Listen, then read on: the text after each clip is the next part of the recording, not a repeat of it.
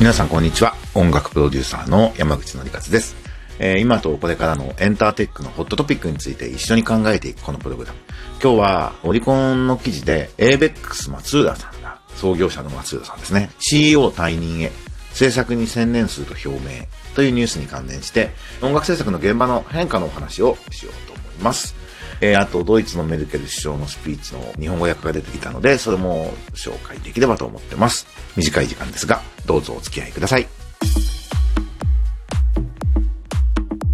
はい。ABEX 創業者の松浦正俊、CEO 退任へ、制作に専念すると表明、後進の育成にも励んでいきたいっていう記事がありました。で、僕はこのことについて特に語るような立場ではないというか、別に裏事情何かしてるわけでもないんですけど、この記事の中で松浦さんが、音楽の制作手法も個人で作る手法からコーライティングというチームで作る手法が増え、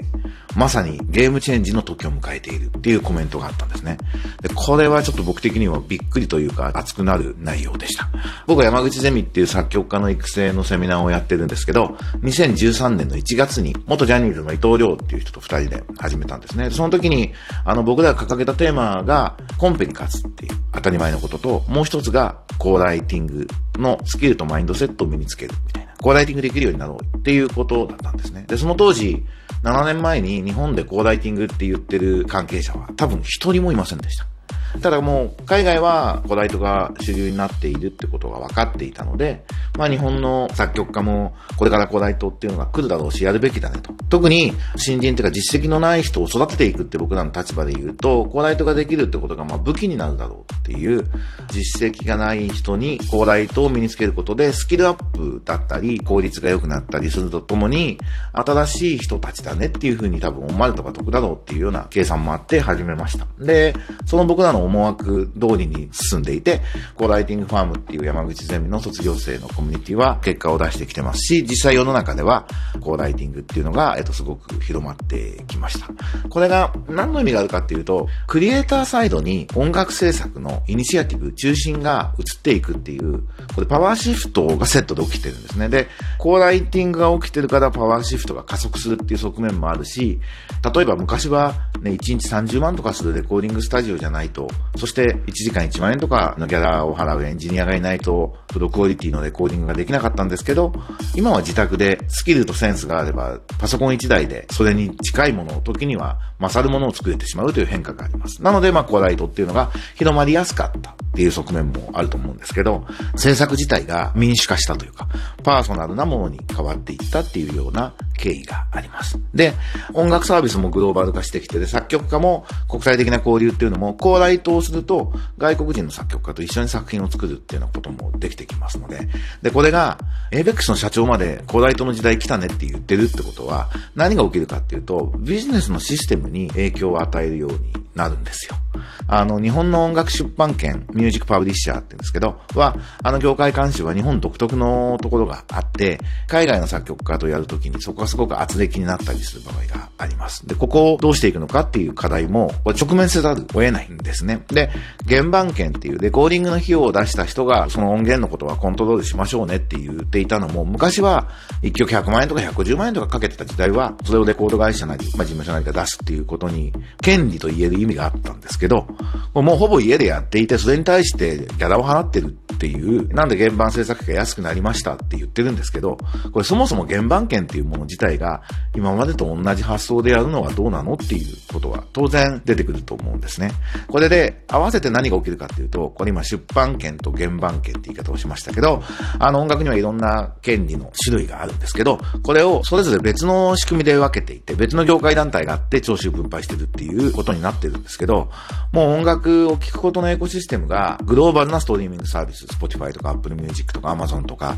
え YouTube になっていった時に、そこがまとめてお金、一番のお金を取っていく幹になった時に、これ別々に分けてるの、集めて分けるの、面倒なだけじゃないですかっていう話にもなってきて、権利を一元化して分配していきましょうっていうことも必ず起きてくると思います。で、ここで何が起きてくるかっていうと、音楽家側にもっとパワーシフトが起きていて、間に入る人たちは何の付加価値をつけてるのか。この人たちがいることで、え何の意味があるのかってことがきちっと見せられないと存在し得ない。っていうふうに、えー、音源ビジネスに関わる全ての人たちが関わる意味が問われているっていうようなことが起きているんですね。で、そのまま一個の象徴がコーライトっていうことになると思うんですけど、なのでこのコーライティングムーブメントっていうのは音楽家の方に音楽ビジネスの中心が移っていくっていう流れだってことを改めてここで指摘しておきたいと思います。それから今日のニュースのことで言うと、あの松田さん引退はしないと思うんで、それは全然心配してなくて、まあ、むしろより暴れてもらいたいなと思うんですけど、やっぱり ABEX が新しいことに挑戦することで、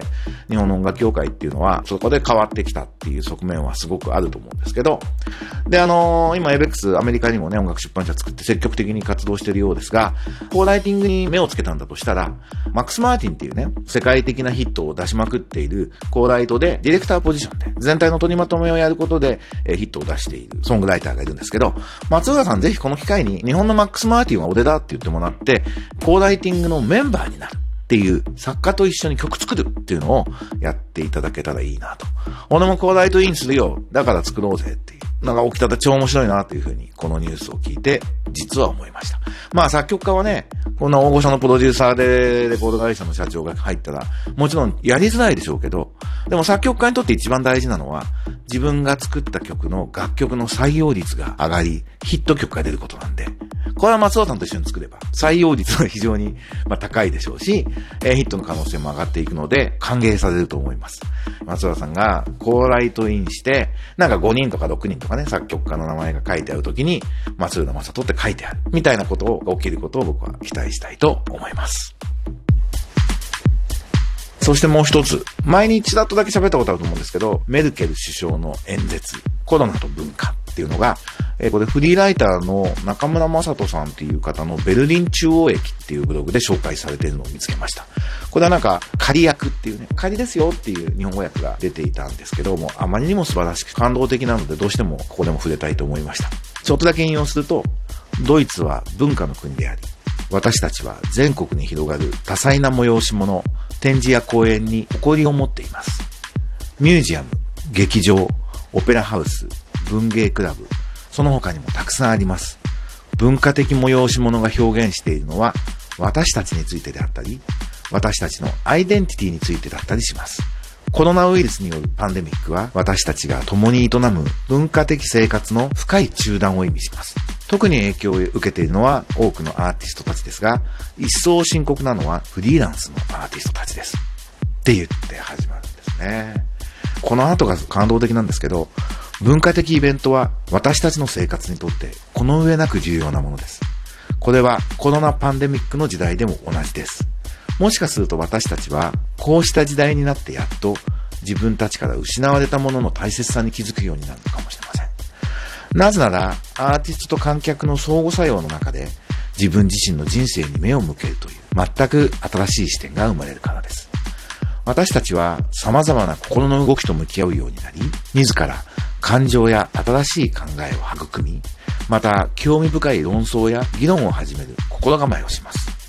私たちは芸術文化によって過去をよりよく理解し、また全く新しい眼差しで未来へ目を向けることもできるのです。私たちの目的は、ドイツの幅広く多彩な文化的環境がパンデミックを克服した後、この深い中断を克服した後、存在し続けられることだからです。これは容易ならざる課題ですが、連邦政府はこの課題を優先順位のリストの一番上に置いています。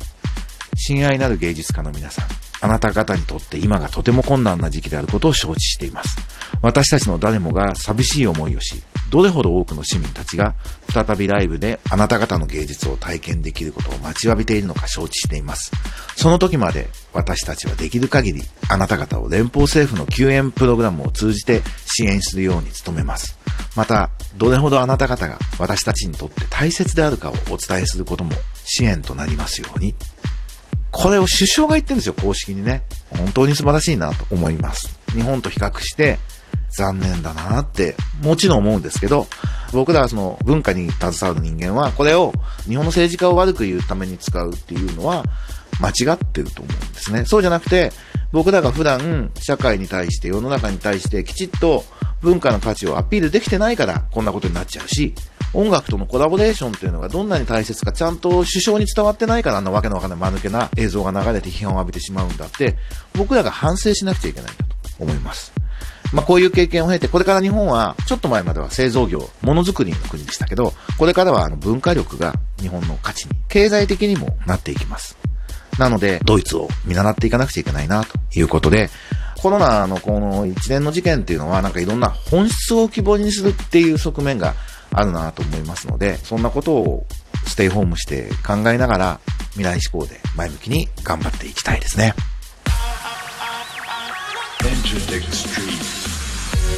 最後にちょっとだけ告知して終わります。僕の活動ですが、ミュージックテックレーダーボリューム4音楽ビジネス近未来というテーマで、Apple Japan、iTunes Music Store、Spotify Japan と日本サービスの立ち上げに関わって北野本明さんっていう方がいるんですが、えー、この人今、マーリンジャパンという世界のインディーズの配信サービス事業者との交渉エージェントを取りまとめている会社の日本の代表をやっています。デジタルミュージックの、まあ、日本における伝道師と言っていいと思うんですが、それこそコロナで浮き彫りになっている本質的な問題を掘り下げて、音楽ビジネスの未来について話したいと思ってますので、ミュージックテックレーダーボリューム4、これはニューミドルマンコミュニティの活動なんですが、PTX でチケットを購入することができます。オンラインのズームのイベントですが、興味のある方はぜひご参加ください。それから、プロ作曲家育成の山口ゼミは、今週末から春季講座、ちょっとコロナで1ヶ月遅らせて完全オンラインでやることにしましたが、定員残り少なくなってますので、受講の方はお急ぎください。それから来月から劇伴作曲家のコースというのも始まります。